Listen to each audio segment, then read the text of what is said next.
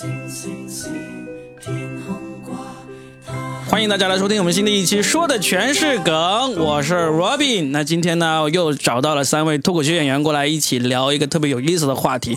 先给大家介绍一下，在我右边这位呢是曾经上过我们节目的博士后三男啊，啊，大家好，我是三男，现在是在大学里做博士后，然后也是一个兼职脱口秀演员。那么另外一位呢，就是我们学历稍微低一点的硕士李斯。Hello，大家好，我是李斯啊，我现在在深圳这边工作啊，现在也是一个兼职脱口秀演员。那李四旁边呢，这位学历跟他一样低的 硕士大杨哥。Hello，大家好，我是大杨哥啊，我也是一个兼职脱口秀演员。然后轮到我，就是全场学历最低的，只有本科学历的 Robin。我为什么今天要特意把大家的学历都介绍一遍呢？是因为今天这期节目呢是喜马特约让我们来做的，他找了很多这种啊知名播客主播啊，大家来做同一个主题，就是打工人、打工魂。那他就问我喜欢什么主题，我说那这样子，我找几个那个学历不一样的脱口秀演员过来啊，我们来聊一聊我们学历不同，但是呢，我们都有一个共同点啊，都是打工人，学历不同，对这个打工有什么不一样的？这个究竟你是学历高打工好，还是学历低打工好？其实还是没什么区别，我们就好好来聊一下。可以先简单介绍一下自己的那个工作经历，然后呢，后面我们再好好的吐槽一下，我们作为这个高学历打工人，在打工的过程中遇到过什么值得分享的故事。我先来吧，因为在座这么多位呢，我应该是工作经验最丰富的了。我是两千年就开始工作，那现在二十二年了，已经工作到只能说明你是年纪最大的，工作经验一直在工作嘛，对不对？虽然从二零一二年开始，我就已经开始做脱口秀了，也算是一个自由职业的状态了。至少，但是至少前面十二年，我都是一个正正经经的在公司里上班的打工人。我的那个工作经历丰富到你这样算你的时间没我长。你你你工作十三年了呀。就算你十三年比我长，但是你经历的行业肯定没有我多。我简单介绍一下，我一毕业我就来到了深圳邮政局下属的一个公司，叫集邮公司。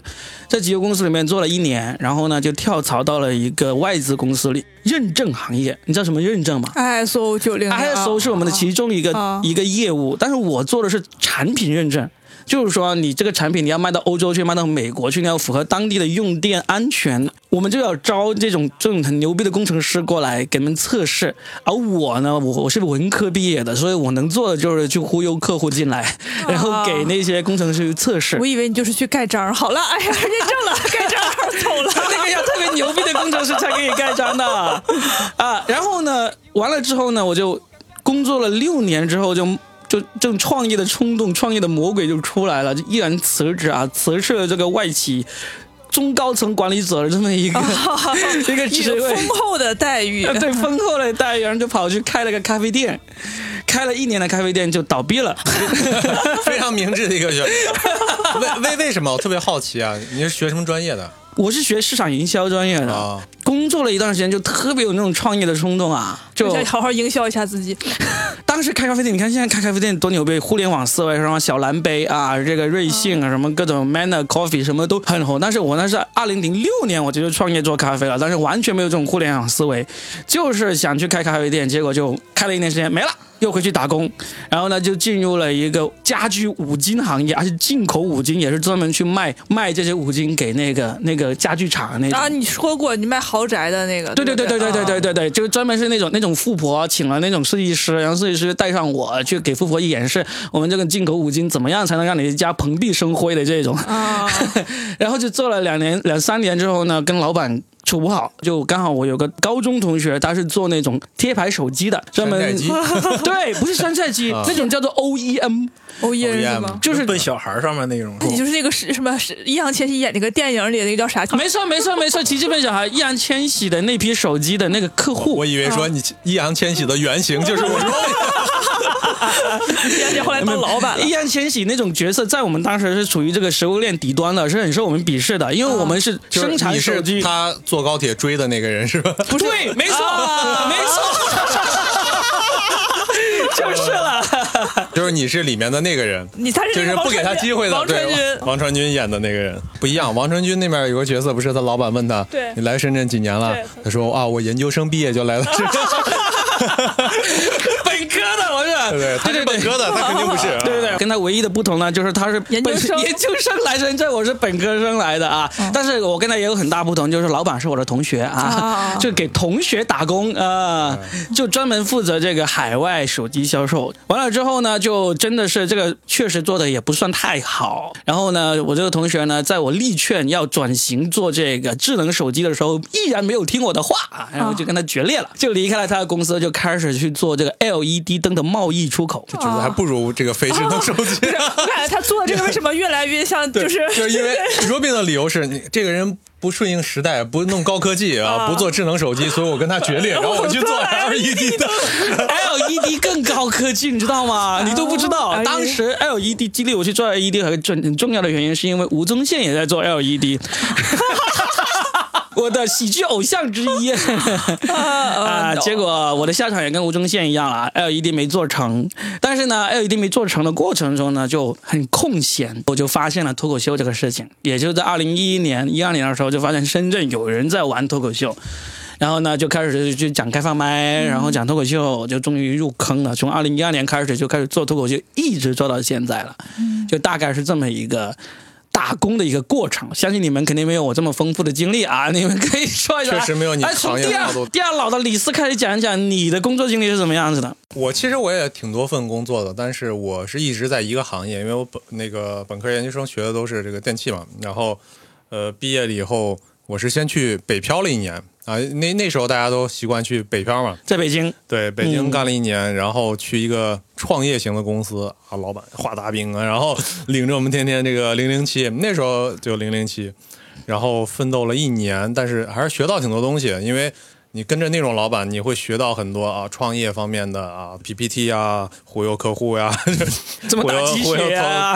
投资人啊，对，天天经常我们就是熬通宵或者住到公司。我记得最多的时候，我在公司就是住了一个月，就是天天在办公室，或者是要么就在出差，就是一个月没回家，就是那种状态。你们公司就是那种会有淋浴间，还有那种让你睡觉的地方那个公司是吧？只只有睡觉的地方，然后中间有一段时间我们直接是闭关，就是有一段时间我们要研发一个新产品，直接我当时跟跟带我的那个算我师傅，我们两个就一块儿去那个宾馆里面闭关修炼，然后把什什么设备啊、电脑呀、什么示波器啊，这这所有东西全搬到这个宾馆里面，那你现在是不是特适应隔离的生活？呃，还还可以，还是 那那你这公司现在还在吗？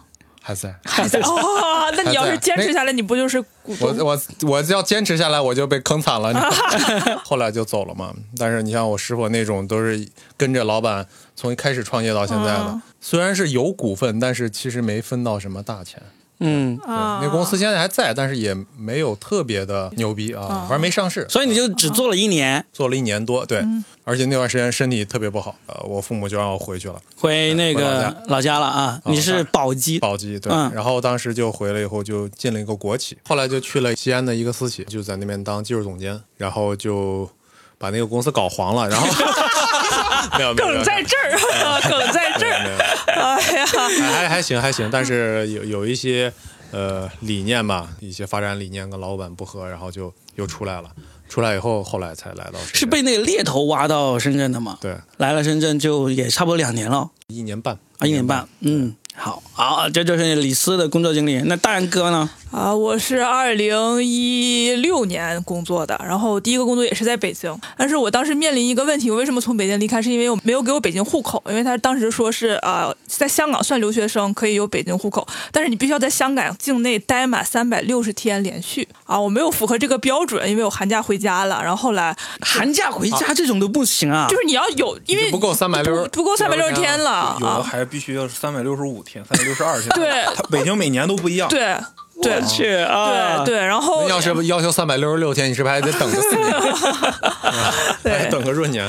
然后，然后反正，而且当时我第一份工作是在，因为我学城市规划的嘛，就是像清华大学的一个一个企业，然后也是全国比较大的那种企业了。然后，但是因为没有户口，然后我就辞职裸辞的。裸辞当时我本来是想去读博，我想回香港读博，然后我就回家申请了一博士，申请了大概有几个月。后来在香港的奖学金出了一点问题，就没有拿到全奖。然后后来我想，哎算了，那不拿全奖读博没有意思，对吧？然后我就来深圳工作了，然后来了我现在的单位，现在已经干了五年了。啊，相当于只换过一份工作。对，而且我第一个工作只干了六个月，我就辞职了。啊啊，，这样，其实也那个时候，而且你刚研究生毕业，你刚从香港去北京，会有很大的落差嗯啊，就是因为在研究生的时候就很自由，你知道，然后你一去北京，它就是那种政治氛围很浓厚的地方，然后你整个的一些设计理念都不太相符，然后我也就辞职了。啊，三男应该就更简单了，是不是？我特别简单，基本上因为我读到博士嘛，基本上就是个职业学生，当了二十多年学生。正式的一个工作是在二零二一年十二月三十一号入职的，有这么精确的吗？我 我都这个日子好记啊！特别精确。但是你在学校里面，他你就算是去年入职了，因为学校里第一年入职是只给十五天的年假。嗯我是第二年入职了，我今年有三十天的年假。哇，你这太夸张了吧？我们都是干完五年才给十天年假，对呀、我们现在只有五天年假。这说明读书有用啊，博士，对不而且你就？等于相当于他干第一天是十五天年，干一天十五天年假，对然后跨过这一天，然后就三十天年假，然后再一个就是补助是按照月来发的。啊，嗯那我十二月三十一号，对于一月来说算是上个月了，嗯所以那一天我拿了一个月的补助。哎，你们这个制度有漏洞啊！我们是这样的，我应该是我经历过任何一家公司，可能都是这样，就是比如说你是下半月来的，啊，你只能拿半个月的补助啊，或者之类的对，啊，没有说你最后一天拿 拿拿一个月的，我还没说完。你别我来的那一天，我算是入职了，第二天是元旦，所以他有个过节费。一天班没上，他还给就是来，他这个来拉仇恨的，他就是。但是看看三男的，所以那一天，我觉得是我一生当中时薪最高的一天。是多少？我们可以透露吗这样？算吗没，没上了一天班但是有。换了十五天假，然后还有三然后年过节费，然后补助是吧？所以就就还去参加团建了，还有抽奖。就是来来了仇恨，哎，所以就你就从那时候开始一直到现在，也就工作了三个月不到的时间整，三个月，整三个月。哦啊，今天四月一号，啊，对对对对对，整三个月，好严谨哎你刚才说到是拿的是补助，就是你现在的工作拿的不叫工资吗？我的工资其实非常非常的少，少到可能大家都不相信。嗯你说来听听到底有多少？一年给十万，在深圳这里应该是很嗯低的了。啊，你有五险，你那五险一金，他不交五险一金是不是？对，就扣完五险一金，我每月到手六千来块。对，我也不知道为什么五险一金这么高。所以就主要是靠这个补助。就是深圳市给你的，补助深。圳市给的，深圳市去年不给的还很多，今年就少了，但也也够生活给的补助。之前约三男来录播客的时候，犯了一个很低级的这个常识错误。我在问他说：“哎，你现在是博士后啊？你是究竟是做什么工作？”然后他就说：“博士后就是一个工作。”对对我经常跟别人解释，博士后是一个工作，他，那你什么时候出站？两年两年。啊，就是博士后是进站和出站，进站就是你进这个课题组开始研究，出站就是你离开这个课题组。嗯，好了，我们就不聊这么枯燥的话题，来，我们开始聊你。聊了半天，我以为你能听懂是什么。我就假装听懂了，然后就开始来聊一聊。其实因为讲到打工嘛，很多人都会有这个打工里面的各种经历过的有趣的那个事情啊。你们有没有遇到过一些特别有意思？我在这个打工的过程中我有，我有。啊，来我说，对，我因为我是做城因为你天天都特有特别有意思。我是做城市规划的嘛，嗯然后我确实接触的人和东西就会比较多一点。我在深圳有一个项目印象特别深刻，就是那是一个深圳某高端高尔夫球场啊要改造，然后呢就是请我们去商谈这个项目。然后当时我们去了几个人，我就特别高兴，说我操，去高尔夫球场对吧？正常都是得交年费才能去，嗯从来没去过、啊。然后早早的开会，早早就来了，然后人家把我们领到那个高尔夫的会所。嗯然后我们就开始介绍，然后那其实是那个项目是有预算的嘛，预算可能比较低，然后但是那个老板他心中我们做的成果应该比那个预算要高，就比如说他他给你一万块钱，但是想让你干十万块钱的活儿啊，就这样嘛，然后就没谈拢，没谈拢，那个老板就生气了，他说啊，怎么就开始骂我们。然后那天 那天你知道吗？那天我来着大姨妈呢，然后但是我我就很虚弱，然后我的老板突然间那天不知道怎么回事，突然腰板挺硬了，就跟那个对面的老板开始互刚。嗯，然后那个老板说啊，你们怎么能这么对我？我们合同都签了。然后那个我老板说，合同你签了。但是我没有签，陈阳走，站起来，咱们这个项目不干了。然后我们同事然后老板说：“你把我们会所的这个钱交一下没有没。有没有没有，我们从我们进入那个会所到我们走也就半个小时吧，就这么 这个事情就这么黄了。黄了。然后而且你知道，就是我认识我老板那么多年，他就那一次非常的硬气。然后我们同事就站起来，然后鱼贯而出，然后留下我一脸懵逼。我说啊，我说我还想在高尔夫会所吃个饭。然后看来钱给的确实太少了。是挺少的。然后后来我们就走了嘛，本来我们就想的是可以在那儿吃个饭呀，看一看高尔夫球场呀。后来我们就在路边，然后吃了一碗牛肉面吧，就嘚嘚瑟瑟的，然后就那样。就是这个项目印象非常深刻，什么？因为当时真的是剑拔弩张，你知道吗？就是以前我们都是跪地跪在地上啊，领导好好好好好好好。那天我们就突然间特别硬气，大杨哥讲了一个把工作给搞黄、搞砸的事情，那我也讲一个。啊我讲的这个呢，就是我在效果文化的时候，我在效果文化搞砸了一个特别有趣的事情。你知道效果文化做吐槽大会第一季，就二零一六年真正做的第一集是那个周杰那一集嘛？在那周杰那一集之后呢，其实我们还拍了三集的。在那三集都拍完之后呢，我们在筹备第四集的时候呢，找的那个主咖是李毅。就是深圳足球队的那个李毅大帝，大帝就“屌丝”那个词的发明者啊，因为李毅是主咖，所以要找一帮这个体育界的人过来吐槽他。那一次呢，我就跟着效果的导演，还有另外一个编剧，我们一起去了北京，去见其中一个吐槽者，叫做黄健翔。啊，啊，啊，为什么我？对对对，黄健翔就有很多槽点可以可以聊嘛，对不对？然后我们就去去了黄健翔的家里，在他楼下找了个小茶室，在里面聊。很不巧，那天去的导演以及这个另外一个编剧，他们都不看球，啊就只有我是一个铁杆球迷，所以我跟黄健翔就特别聊得来，特别聊得来，就聊得特别开心。他所有话都对着我说，就其他人就拼命在记录、记录、记录、记录。终于聊到正题了，聊到正题就是说，哎，这个吐槽大会这个事情呢，我们需要拿你们一些一些过往的一些可能有点负面的一些事情出来吐槽一下哦。你会不会有哪一些事情是不想说的？然后黄健翔随便说，我什么事情都可以说。首先呢，黄健翔的你不是一个人，这是必须要说的，对不对？就可能有些观众不太知道，就黄健翔当年在二零零几年的时02年吧候有世界杯，呃，在解说零六年，意大利是零六吧？那就是就就在解说意大利对那个澳洲队的时候，伟大的意大利左后卫。对，然后呢，就突然失控，因为他很喜欢意大利队，然后意大利队晋级了，他就就啊，你不是一个人，伟大的左后卫格兰索啊什么之类的，就这个事情，这个事情肯定要肯定要说，对不对？如果他参加吐槽大会，这个事情没没有理由不拿出来说，说基本上我们都已经有共识，这个肯定会说了。然后呢，我就这时候我就问了，我说那其他事情可不可以说呢？然后黄先生说什么其他事情？我有什么其他事情？我就说，利用别人说你喜欢张靓颖的事情。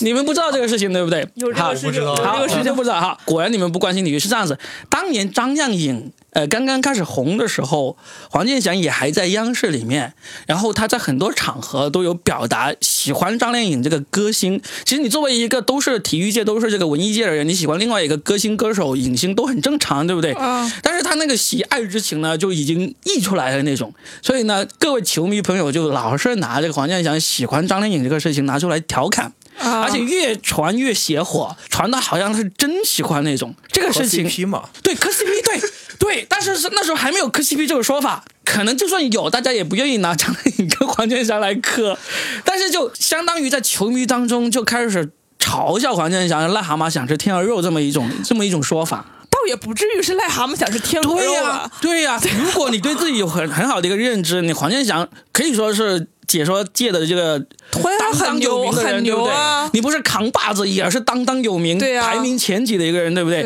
就别人嘲笑你癞蛤蟆吃天鹅肉，难道你真的觉得就是自己就是癞蛤蟆吗？对不对？你不会嘛？所以，但是我们就万万没想到他这个事情这么忌讳。我一说，我说张靓颖，你喜欢张靓颖这个事情，他就一拍桌子，他说谁说的？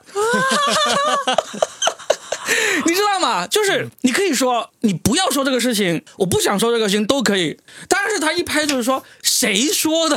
你让我怎么怎么回答？你说难道是我说的？这个事情是全国球迷啊，所有关心体育、关心这个文体界人完了，黄健翔会不会听到这期节目？然后来呀、来！他当时真的是整个脸脸都通红了，知道吗？一拍桌子站起来，我觉得他要来揍我了，就当时就一下都沉默了。此时他不是一个人，他真的，此时他就是一个人，我不是一个人，被吓到的不是一个人，所以我们当时就整个愣住，那种气氛尴尬到就不亚于 Chris Rock 被 Will Smith 扇了一巴掌，他就这样没有扇到我脸上了。如果黄健翔扇了你，你可能着火了，你知道吗？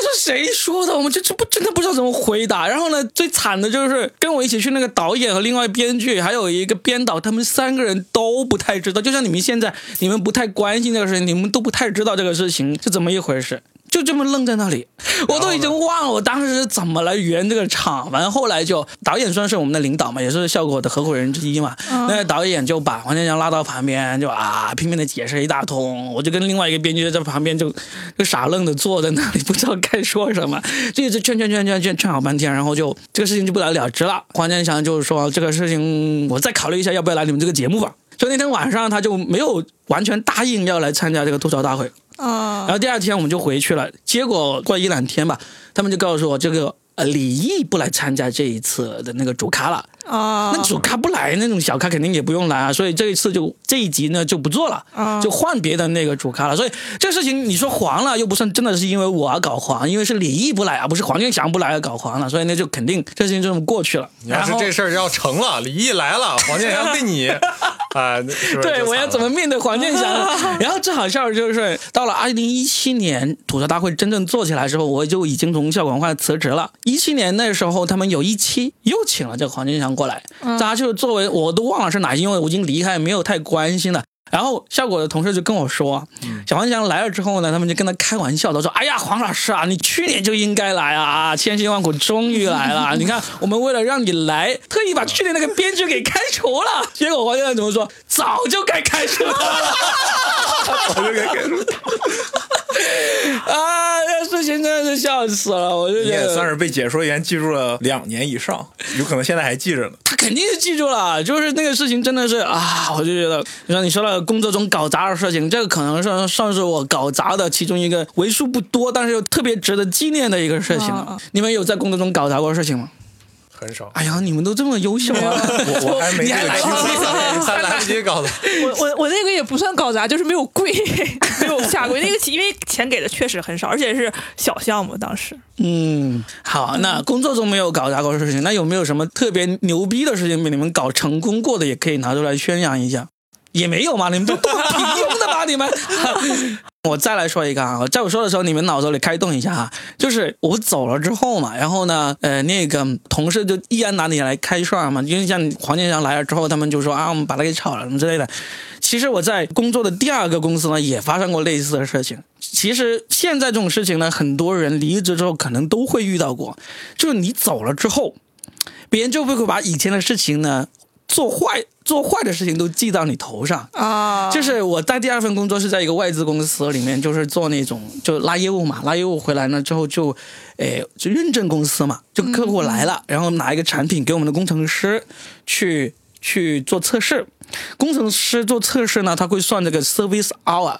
就是服务时间，嗯就他从接到这个活开始，他用了多长时间，他不是以天算的，他是以每做完一个活，他就会算一个叫做服务时间这样来算的。嗯，那么就有一个 KPI 考核，你要是做一个活，例如这个活总共是三万块钱的那个收入，那里面的那个服务时间可能是不能超过十个小时。嗯超过十个小时，那就说明你这个效率太低了。嗯但是呢，很多时候工程师那个做这个活呢，因为客户的这个产品不过关，他会拖很长时间，或者工程师跟这个呃呃客户处不好，沟通不好，时间会拖得很长，然后就导致这个服务时间会很长。当然，因为他也会算你总长总时间的。结果我走了之后，我走了之后，他们因为我们都在同一个系统里面，销售跟工程师都是有算那个服务时间的。所有的工程师以及所有的销售，他们拖得太长，而导致业绩不好的那个服务时间，全都记在了我头上。反正你都走了他们不把我的名字从系统里面剔除。啊你不带走一片云彩，你就把锅带走。对对对，他们就把我的那个名字留在公司的系统里 OA 面，里留了一年多。用来装装这个垃圾时间。对对对，那你老板不知道这个事情吗？因为这个事情其实是很多人就像你摸鱼的一个功夫，啊等到老板发现的时候，因为老大老板不会来关注这种事情的，嗯来关注这个事情的人，他会说，哎，怎么这个人离职了一年多还在这里啊？把他去掉就去掉了啊没有人会因此而受到惩罚，啊，哇，摸鱼那你是怎么知道这件事的？就因为。他他们做这种事情还是好朋友嘛，完了之后还一起踢球，一起吃饭嘛。就有一次他就说了，你知道，Robin，你知道现在你还在我们公司里吗？我说怎么回事？而且发挥了巨大作用，哎那我的巨大贡献那我的工资呢？是吧？对啊，我也有在问呢，我说看不给我发工资不仅没发工资，还扣了很多社保。有的人离职了，但他还在。因为他那套系统是 SAP，是一个企业管理系统。哎，我知道这个，我有个朋友现在好像在搞这个。SAP 最牛逼的企业管理系统嘛，然后他在里面，他怎么做是那个系统管理员来设置的嘛，他不会跟你的工资啊，不会跟你的社保啊这些，会真正影响到你这个人的事情给挂钩起来，但是他在内部他就可以下达，啊，所以我就觉得啊，看来这个系统仍有可以升级的地方。有有有，所以我就想，这种离职之后你还要背锅这种事情，其实很多人其实都有经历过。我给你讲一个我们朋友的故事吧。啊我不知道大家知不知道，就是高校其实是一个很容易成为老赖的一个角色。就是你去高校收账是非常难的，但是这个账呢，经常会记到具体某个人的名下。我有一个朋友，就是他是代表课题组去采买各种设备什么的，就可能以他的名义欠了很多钱。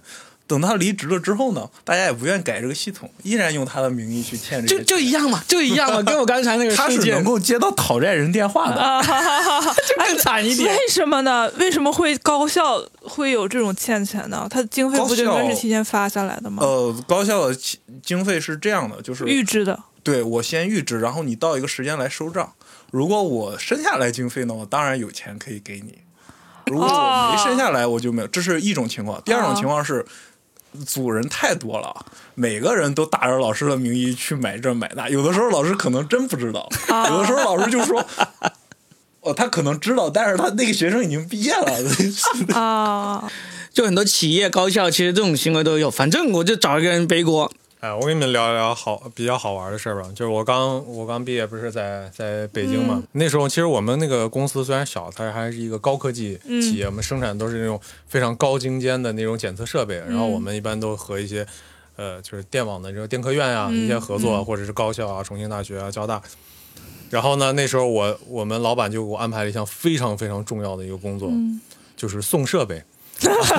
然后因为我们那 对，因为我们那个设备是高精密仪器，它是不可以托运的。啊。我就坐飞机，然后拿着那个设备，然后而且我们当时是刚研究出来那个样机，你知道吧？样机的虽然那个很高端，但是我们没有设计那个外观或者包装箱、航空箱，我们就拿那个塑料泡沫，然后做了一个简简历简易的盒子，然后拿那个胶布缠上去，然后看起来特别破的一个像电饭锅一样一个东西，然后我就抱着那个去过安检，然后过安检的时候，那个那个安检的人问我说：“哎，你这个是什么东西？”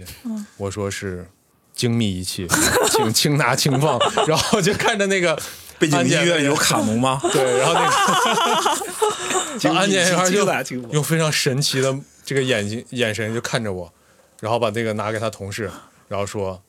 精密仪器，轻拿轻放着。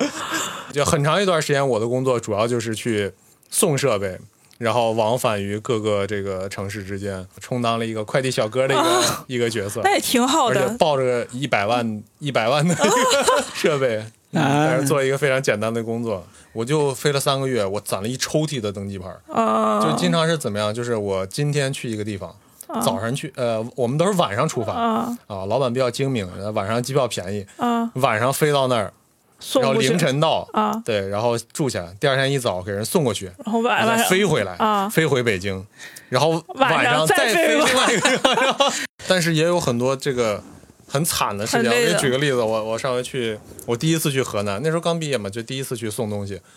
然后我去了河南，我应该是去郑州，然后从郑州到许昌还是洛阳，我忘了。嗯然后中间我是赶时间嘛，上午把事儿办完，我下午要赶到，比如说赶到洛阳，然后去坐那个高铁，不是那那时候没有高铁，那时候就是城市之间就是大巴，啊大巴，然后就被人骗了。那骗子这人套路太深了，就是我抱着一个东西啊，我正往那个汽车站赶了，然后我走快到那个汽车站门口了，汽车站门口很很乱嘛，很多人，然后突然就有人叫住我说：“哎，你你去你你是不是坐坐那个长途车的？”我说是。他说你去哪儿？哦，我说我是说就洛阳。我也没有想嘛，我我刚好我不知道进站口在哪儿，然后那人就特别着急说：“哎呀，你你这刚好没赶上啊！说你你这你看看刚好你过过点儿这个发车了，你这没赶上，你下一趟要要再等三个小时。”我一看我就慌了，我说啊啊，这么夸张吗？然后他说是这样，啊，你你你跟我来，咱我带你去出站口那儿等我，我们看能不能赶上这辆车。我一想，那是不是那个车赶不上了嘛？啊然后我就 挺热情。雷锋了，老乡很热情啊，然后然后我就跟着他走，然后他就把我带到绕一大圈，绕到那个出站口，然后开始很焦急的打电话，啊，真的特别焦急。哎，我们这有个小伙没有赶上车，你你走了没？你没走啊？你没走，你再等一下，你等一下。然后，然后我就跟他在这等了一会儿，啊，一会儿真的开过来一个，他还得跟咱说谢谢了。啊，真过来开过来大巴车。他说行行行，你你你上把钱给我就行了。然后，然后那个我说多少钱呢？五十块钱。然后我记着他那个大巴应该是四十五左右，我说那那这人拉活儿呢吧，你挣五块钱没啥，嗯我就给他了。然后我上了车以后，我发现他确实是去那儿了，嗯。但是那个那个大巴站开出来那个车有两种，一种是走高速的，啊是四十几块钱的票，然后另外一种是走就是普通山路的，啊不是省道，是山路的，啊那个票只有十几块钱，他收了我五十，然后上了一个慢车，我又不知道。就开出去开了一个多小时，因为本来那个地方可能一个半小时就能到，啊我开了一个多小时还没到，然后开始上山了，然后又开了一个多小时，你猜怎么了？就有一站停下来是少林寺，我停到少林寺山门口了，然后最后我坐了五个小时那个慢车，坐到了。等坐了观光车，你是对对，那时候刚毕业，真的啊，第一次见到这个真的是社会险恶，你知道吗？哦，不要抱着一个一百万的设备，还特别害怕。上少林寺，哎，来，我们接下来呢聊一些有趣的话题啊，就跟我们的这个勤劳的工作相关的，就是在工作中怎么摸鱼。就本来我这批想分享到朋友圈里，现在我不想了。因为你怕自己有摸鱼的经历被人发现是吗？就首先我每天十点钟才到单位，这个不算摸鱼啊，你们单位是可以允许这样，对不对对？是自这个自由工作时间吗？还是呃，我们也不是正常弹性弹性吧，就是不是你。一般是九点半左右，然后我上班的时间，我刚上班的时候九点十分，后来九点半、九点四十、十点、十点二十，现在基本上我十点二十才到单位。对，我觉得这种摸鱼都是小儿科，包括那种什么带薪拉屎啊，这种都是常规操作摸。鱼就是你打开一个 PPT，然后你再打开一个新的 PPT，你换一个模板，然后你把这个 PPT 的内容粘到那个 PPT 上，然后就显得你自己很忙，但是其实什么都没干。这个也不算摸鱼，这个只对呀是对一种新的对一个一种新啊，的生产方式工作无。效期工作不叫摸鱼吗？这不叫这种摸鱼不值得我靠，在我们这个那那那我太认真工作了。觉得。在我们这个播客里面说出来这种摸鱼。哎，李四有没有什么摸鱼的经历？技术原来原来开头是技术总监，现在你还摸吗原原来抹原来抹原来在在国企的时候，那时候我们刚工作嘛，那那时候到刚到国企的时候，呃，我们是有淡旺季的，我们都都搞设计的嘛，啊啊有时候活不多的时候，对对对，然后大家都是那种年轻小伙子，啊，打游戏，我们不光是打游戏，你知道，开始有人就比如说打一些那种休闲游戏啊，什么那个 Windows 自带的什么扫雷啊，啊到后来我们开始联机，你知道用公司的局域网联机，然后就大家一看啊，办公室领导不在，门一锁，然后在里面打 DOTA。后来我发展到更，我记着有一段时间，我直接用我们的那个办公室的电脑打魔兽世界。我靠，这么牛！就我们那个电办公电脑的配置非常低的，那种集成显卡的，啊然后把那个就是那个各种视频视觉效果都调到最低，然后打魔兽世界，然后顶着非常高的 高的延迟。那那个学术摸鱼有吗？那个山南哦，其实有，其实有，这个也也那个，我因为我之前读博士在法国，我当时还拿了一个两个月的一个工签。其实我其实没有多大的摸鱼动力，嗯，因为法国本来就很休闲，对，本来就很休闲。我签的合同是这样的，我的工作时间是从早上九点，如果是周一到周四是到下午三点半，中间有一小时喝咖啡时间和两小时吃午饭的时间。我操！那你这中间没多长时间呀，啊九点九点半到下午两点两三点半，对，周五是到两点半。啊，周五到两点半，那一共只有五个小时，还有两个半小时的休息，没有两个半小时休息，一个小时喝咖啡，一共五个小时，减去三个半小时，满满满共干一个半小时。啊，那那你三点半之后干法国人都干嘛呢？三点半起，他们是因为付不起我钱了，所以没办法那样。如果说你拿的是全，就是拿的是全职的啊，啊三点半大家也走了。哎呀，好一个预期违背呀！就是我遇到过一个什么情况，就是我去找一个人，他要让让他帮我拿一个东西，但是那个东西锁在锁在一个柜子里的，他当时马上就要接近三点了，他是拿了一串钥匙，开一个没开开，再开一个没开开，当到三点了，放下就跑。马上到三点了，拿了个液压钳把那柜子绞了。我现在知道为什么那里有那么长一大串钥匙了。之前剩下的，然后就被真的是这样这也太。丢了，他他搅了完了之后谁？说法国人没有效率？暴力效率啊！哎，你们这些摸鱼都真的小儿科啊！我们来说还是很 有责任心的。我有责任心。我来说我的摸鱼啊这。就是研究生和本科生的区别。对对对对对，我跟你们说说本科生的摸鱼啊！我当时有一份工作，呃，就是我说的那个呃进口五金的那个工作，因为他那个公司在广州，我在深圳，他们就给我配了一辆车子在深圳，他们没有租办公室，他们就给我让你在车里干活。对，为什么要给我车子呢？我需要每天开着车子去深圳这么多家具厂去跑，每天提前提前安排好我今天要开车去多少个工厂，然后呢做什么事情。但是这种东西都是你自己计划了，对不对？嗯。然后呢，我就当然就计划，像我这么有计划的人，我当然计划的很好。我就计划着计划着，我还自己给自己多找了一份工作。顺风车司机，顺风车司机，对，我就那时候每天早上去那个公司上班，上班上到下午大概三四点。那个公司因为也是搞那个贸易的，也没有那么高强度，就大概到三四点就可以随便走了。然后呢，我就三四点我再去跑各个家具厂。那时候我就打两份工。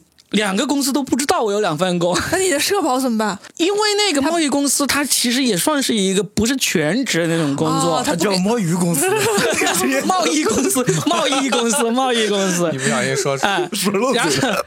然后呢，就打两份工，就真的延续了差不多有大半年的时间，就拿两份收入。而与此同时，因为我我做那种家具公司嘛，然后呢，家具公司很多是出口的那种家具嘛，还会接到一些活儿，是什么呢？就是国外那种买手啊，他要需要跟这边的那个家具公司进行一些安装的那种指导。因为我英文可以，那些工厂里面英文都不太行，然后呢，我就在帮这一些国外的买手去做好这个沟通，然后去工厂里面跟那些工厂的人起一个这个教他们怎么装家具或者怎么解释这个设计图的工作，所以我基本上那时候算是打三份工。不是摸鱼呀，对对对，这跟摸鱼有什么关系啊？卷卷王了，这是太卷了。本科生这么卷吗？没办法呀，找不到好工作呀。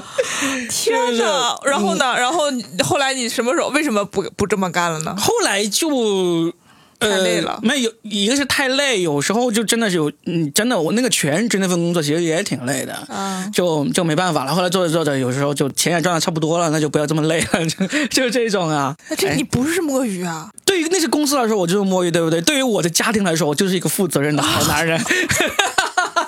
哎，刚才大元哥聊你的经历的过程中，你有说到一个裸辞这个事情吗嗯，？对，你换过一份工作就裸辞吗？嗯我跟你说，我换过这么多份工作，每一份都是裸辞。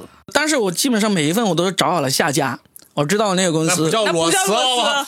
什么叫找好下家？裸辞就是裸辞就是完全自己不做任何准备，，直接啊，不做任何准备，哎就它不是字面意思，对啊，不是字面意思吗？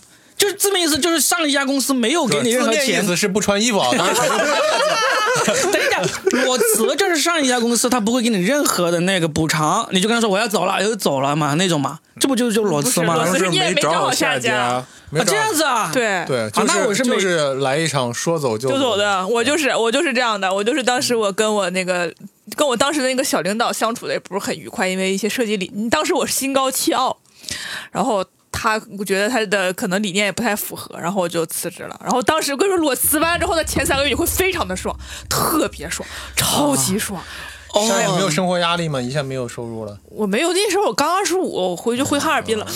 哦，按照 哎，回回去啃老了。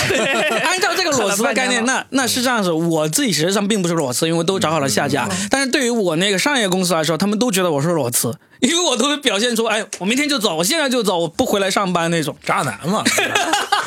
他们不知道我找好了如果你这。样说的话，我每一份工作我都没有裸辞，我嗯都是无缝无缝衔接。啊，你连一天放松都没有，你就会也没有办法，因为可能这这个跟性格有关。啊我是比较严谨的人，就是啊我肯定不会这种，呃，就是没有下家我就跑，然后所以说我肯定会先找好，找好的话一般都是下家让你赶紧来，啊赶紧来，对春节赶紧来然后上家这边还要有工作交接，所以说我基本上。呃，说实话，但是这样也挺累。就是我的所有，就从我毕业到现在以后，中间没有这种空窗期，对，啊全部都是无缝连接。我当时裸辞，我写到我是三月一号入职，然后可能五个月，八月份就裸辞了。我辞完之后回回哈尔滨就准备申请博士嘛，因为九月份开始然后递 proposal。我刚开始真的非常爽，你知道吧？顺便去考了个雅思什么的，然后就非常爽。但是等你过了那个申请季之后，你就会很焦虑。就是你过了半年爽的生活，那时候还天天可以去图书馆学习呀、什么准备申请博士啊，然后结果就超级就超想工作，就说啊天哪，我一定要工作，我为什么没有工作？我要想工作，我想工作，我想工作。那个时候我其实就应该是去说脱口秀的。错过了最好的时，机啊然。后后来我当我找到这份工作的时候，感我特别开心，就说啊天哪，我终于有工作了，就是那种，嗯，后来就然后工作以后就想裸辞，想裸辞，我为什么不裸辞？对 对，你知道裸辞，我给讲一个我也觉得很奇葩的一个事情，就是我当时在第一份工作，呃，准备要辞职的时候，然后就找工作嘛，我就找到了一个工作，是在深圳的一个叫做光汇石油，这公司挺牛逼的，光是上会石油，别的都不会。光汇流油啊，光汇它是个上市公司呢。光汇石油，然后呢，他当时就是呃，也是招这种这种销售人员嘛，就要到那个深圳海边，就葵冲那边，因为他在葵冲那边有个码码 头，是。呃，那个有个码头，就是他的油运到了，就就在那边、哦。呃储储存，我们就要在那里上班。然后我去到那个公司上班第一天，他就从市区把我们用车子拉到那个公司，拉到那个海边那个地地方去。他因为是包住宿，因为那个地方我去过，我知道他那个宿舍就是面朝大海那种，啊春暖花开，呃，面朝大海那种。然后去了第一件事情就给我们分配宿舍，嗯，就没有给我分配到可以面朝大海的宿舍。我当时第一时间就想，不行，我要走。那你为什么不跟他说我要一个宿舍？他如果给你了，没有了，已经没有了。就是能够分到给我们这一批进来的，全都是不面朝大海的。啊，就是山景房，然后对对对人家是海景房啊。对、我当时第一反时间就想、嗯我要走，然后接下来那个工作特别奇葩，就更加坚定了我要走的那个、那个概念，就是。他们是怎么做的呢？你知道加油站的那个、每天加油，你会发现加油站的那个油的那个价格是不一样的。对，就今天是什么九块五毛一，明天是什么九块三毛二那样子，那个微妙的差别，我以前是不知道为什么这个微妙差别是什么的，以为是根根据国际油价什么上调下下调这种。其实像像像光辉石油这样的公司，他们销售部每天早上在那个开始定价之前，他们要想尽办法去打听竞争对手同行，他们今天的油卖多少钱。呀，这么但是喜欢它却没有便宜一分卷起来，大 家说好往上升的，没往下降。不是，就是你得要悄悄的打听清楚。那你跟谁打？你知道你知道为什么？比别人低一分是吧？对，你知道为什么吗？他打听清楚之后呢，他打听清楚之后呢，这个今天这个经理就会定一个今天的油价，然后这些油罐车司机呢，他就会来问你今天的油价多少，或者他们有一个渠道就发给这些油罐车司司机说，我们今天这里油价多少，要不要来买？然后油罐车司机也会比较，比较你那这个这个地方的油是不是比别的地方便宜，然后他就来你这里买，一买就一油罐多少吨呢？几十吨是吧？真的是跟菜市场差不多。油罐车司机早上就到处问这些这些呃卖油的企业说你这油多少啊？好，你这里便宜一点，我来你这里。然后那个卖油的企业早早的就也是打听好同行卖多少钱，然后定一个价格，别人来。这个价格你有时候相差一分钱、一毛钱或者那个五毛钱，但其实相差很多的。就曾经有经理他早上掌握那个情报不够准，定了一个很低的价格，那天油卖的特别好，但是亏的特别多。他可能就跟油罐车司机打听的，对，然后就被炒掉了那个经理。所以那天我一去，那个那些经理一看啊，来了个新的，哎哎，你的手机号码没有人知道，用你的手机号码打过去油站问今天的油卖多少钱。就问别的别的竞争对手。对，所以我就觉得哇，这这个也太原始了，这个这样的一个工作方式，我觉得太傻了，就配不上我这个高贵的本科学历，又加上没有海景房，因为我去那个公司上了两天班，然后就毅然辞职了，不再去了。但是问题，你后来的工作也没有海景房呀。那后来公司不包住宿嘛？包住宿。哦，坏在这儿了，不该包你住宿，不该包你住宿。要包就得包海景房，哎，所以可以以不包。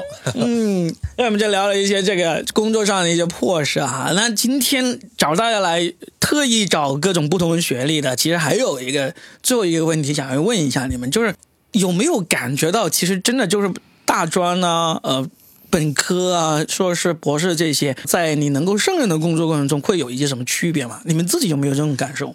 我先说吧，我觉得是有。嗯我觉得，因为可能行业就是比较特殊，还是我这个单位比较特殊，我们单位嗯只招研究生。啊，我们单位就是首先它是，如果你招我们叫规划设计人员，他必须要研究生，然后是要经历比较严格的考试才能考进来。啊，因为我们单位在行业里算是比较好的嘛，然后就是就我们行业来讲，其实研究生的动手就是画图的对接能力，就是做一个项目当项目负责人的能力，可能是会比本科生要强一点，因为他在研究生的阶段会学习那种处理复杂问题，同时处理很多复杂问题的这种能力。你都没有跟本科生一起工作过，你怎么知道他们？我们有一些设计助理嗯。是本科生。啊。啊，或者有一些其他单位的我们会合作，不是对所有本科生，只是我们这个专业，我认为就是我们这个专业读研究生会更有帮助。嗯，对，因为如果说你我们其实是画图比较多嘛，如果你是一个本科，你只画图，但是你不去研究背后这个项目的逻辑、这个思考，就比如说 PPT 怎么忽悠啊，饼怎么画，怎么跟客户沟通啊，那可能你你就上升的途径会比较慢。嗯。嗯嗯，然后对，嗯。然后还有我觉得研究生不是不不单单是一个学历，它是让你分析复杂事事物的一个能力。嗯，对我是这种感觉。李斯呢？你那边有这我种？觉得，我觉得也也很有区别啊。嗯呃，比较比较浅的，就是说你可能一毕业，你本科生和研究生拿的钱不一样。经过一个阶段以后，学历也会变成一个上限。有一些企业里面，你你可能你你干到部门部门这个级别，部门负责人，OK，这个是看能力，你能上去。你要再往上提，提到中层或者提到高层，大家也会去看你的学历看你的学历，对啊吧？特别是在一些国企国企，你必须很重要。甚至我们那时候有的呃年龄大的一些一些领导，他要再往上升，升成高层、操高层，升成副总，对他还得专门去读 MBA 啊，或者是在职啊。就是这个东西反而有时候会成为一个上限。嗯，那三男应该就没有什么这种。我没有他已经读到这种感觉顶了。我的这个职业的名称就叫博士后。对啊，首先得有一个博士，才有后面的事。哎，我自己是非常认同李斯和那个大杨哥刚才说的这个的，因为我工作这么多年，我曾经有试过面试过，可能都超过五十位求职者。因为我那个工作其实是不难的，不管你是大专还是本科还是研究生，其实都可以来做。但是唯一一个会卡难倒他们一个坎，就是他们的英语水平必须要足够好，因为老板都是外国人，然后呢，所有的文件都是英文的。我招人的时候，我就说那个学历限定就是大专以上，嗯，就很明显的你能感觉到这个人一进来，你跟刚刚他开始聊哈，就因为有时候是那个 HR 准备好这个那个简历，有时候我我忙起来，我自己都还没有来得及看他的简历，然后就进来，在在他聊天之前，我都没有看他简历，很多时候你都能够判断准这个人是本科生还是那个大专生。研究生就更加明显，能够能够能够判断得出来。那基本上大专生都会在英语上面会栽跟斗，但是在他开口讲英语之前，你都能够判断这个人还没有读到本科。就是说，所以实际上并不是说我们有什么学历歧视，但实际上受教育这个真的会对你找工作的那个会有挺大的那个影响。对，当然，这个不是什么真知灼见了，我只只是为了最后要引出来，我想告诉大家，有一个 行业是完全没有学历歧视、没有学历的要求，就是脱口秀，脱口秀行业。开始你在刚开始的时候，我还在想，哎，那你为什么就是各个你说要各个学历，为什么不找一个这个大专或者以下高中学历？我们脱口秀多的是嘛？为什么不找个低学历关？我以为会有的。真的，脱口秀是这样子，你的低学历是因为你能力，例如说能力不足啊，大专都考不上那种，你根本就不会做脱口秀。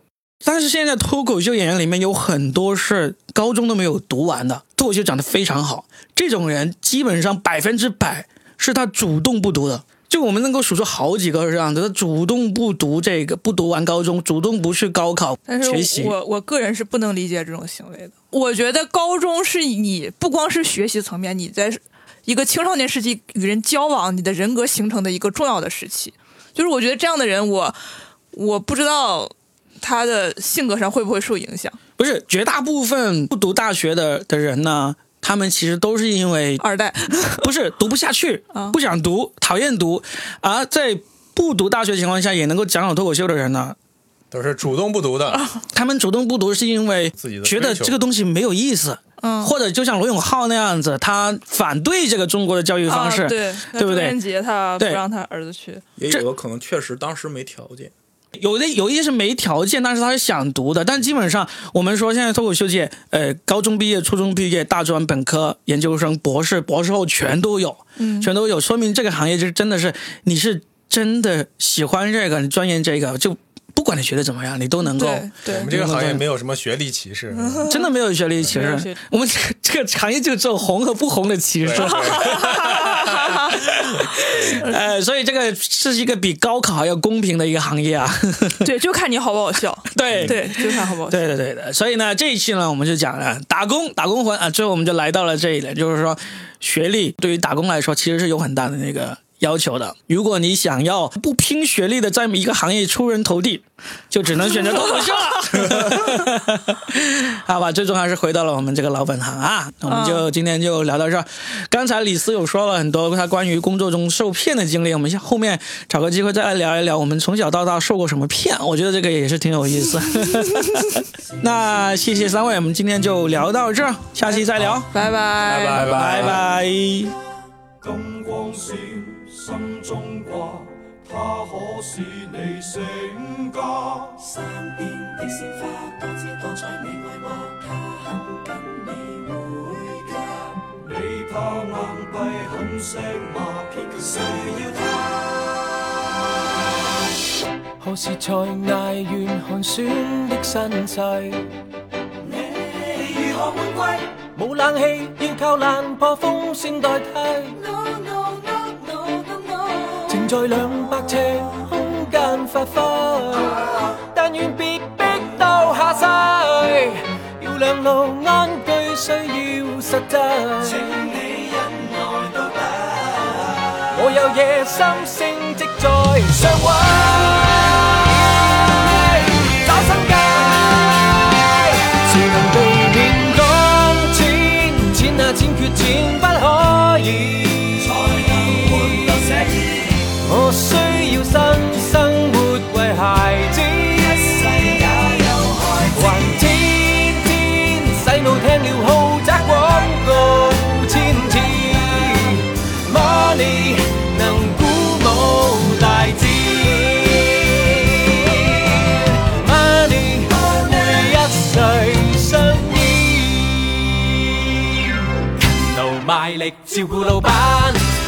意加班放弃了玩。金睛火眼关注金价，只要美文。橫財利大哪里算差？到处兼职放弃午餐，休息不计多与少，才能夠打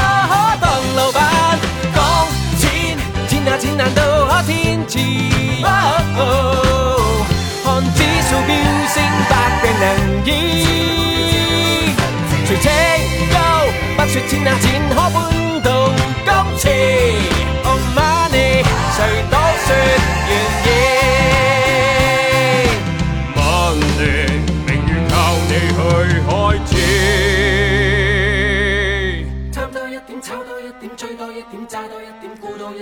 多半個先。Money money money 爭多一點，虧多一點，交多一點，險多一點，賭多一點，將分秒變錢。money money money。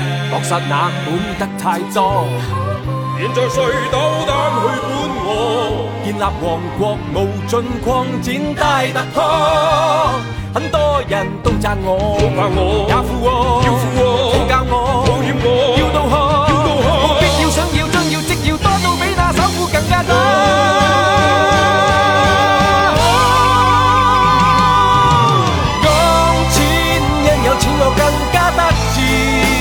助你去展翅。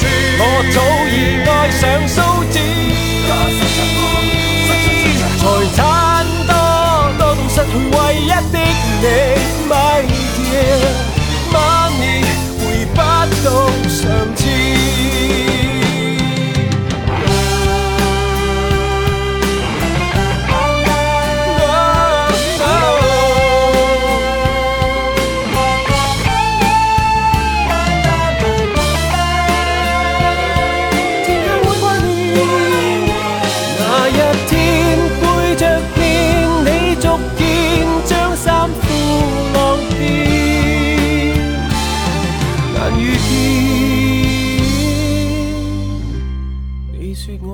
到不可一世。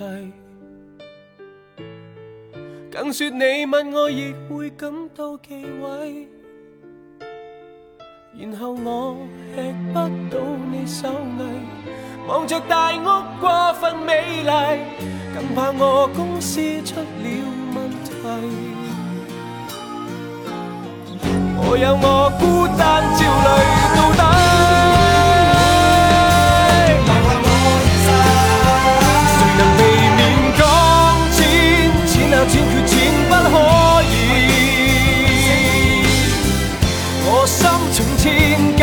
為銀紙。